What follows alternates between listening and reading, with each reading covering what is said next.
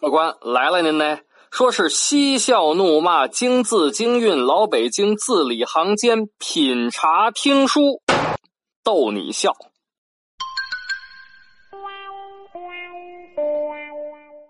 感谢您光顾老北京茶馆，我是张丁。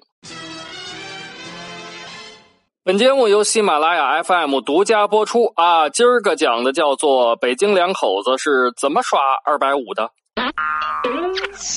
前面呢，我们讲了我和我媳妇儿关于买小裙子和买表的事儿。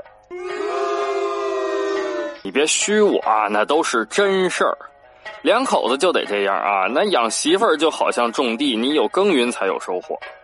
当然了啊，如果你耕耘的不好，也也没准就让别人给收获走了。我前几天一看，嘿，七夕节，哎呦，这耕耘的机会来了，我就和我媳妇儿说。哎，媳妇儿，这七夕节要不我陪你逛逛街？哎呦，这媳妇儿开心呐！好啊，于是呢，我们就去了北京著名的购物圣地啊，蓝色港湾。这刚到蓝色港湾啊，就跟上几个半大小子啊，缠着我要卖我花儿，我就问呢，这花儿多少钱呢？小朋友说了，叔叔二百五。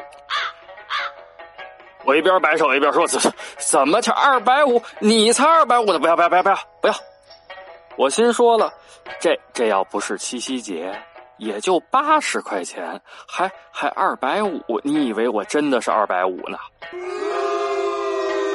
没想到那卖花的小崽死缠烂打：“叔叔，买束花给身边的这位漂亮姐姐吧。”我一听这个，那就更气儿不打一处来了，我就弯下腰对他说了。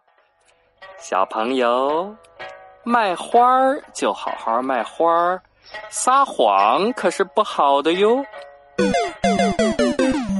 结果，结果是花儿也买了，还外带买了香奈儿和乔治阿玛尼。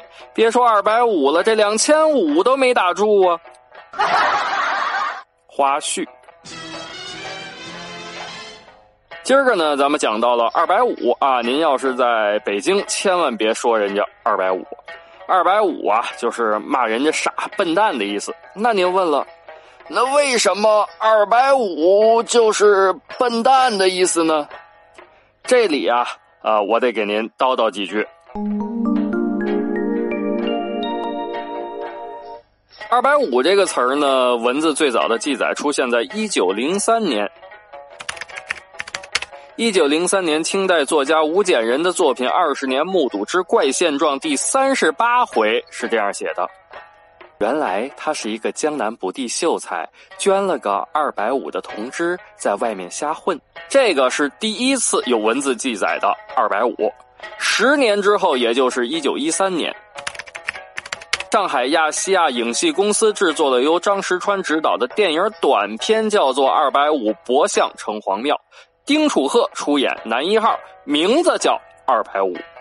这个角色在电影里那是傻里傻气、糗事不断呀！你想想，一九一三年那个时候，那电影一年他也没几部啊。所以在这部电影之后，二百五就等同于傻帽啊，在上流社会流传开了。四十六年之后，也就是一九四九年。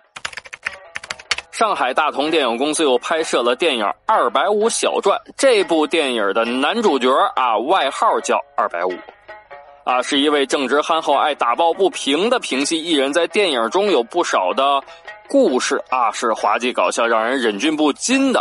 从此以后，“二百五”这个词儿就开始全国通用了。得嘞，今儿个咱老北京茶馆就为您嘚啵到这儿啊！如果您想听什么，尽管在节目下方留言。咱甭扯那些没用的高大上啊！爷您开心我就开心，赶快关注和订阅吧！明儿个您还来老北京茶馆，张丁跟这儿接着伺候您一段。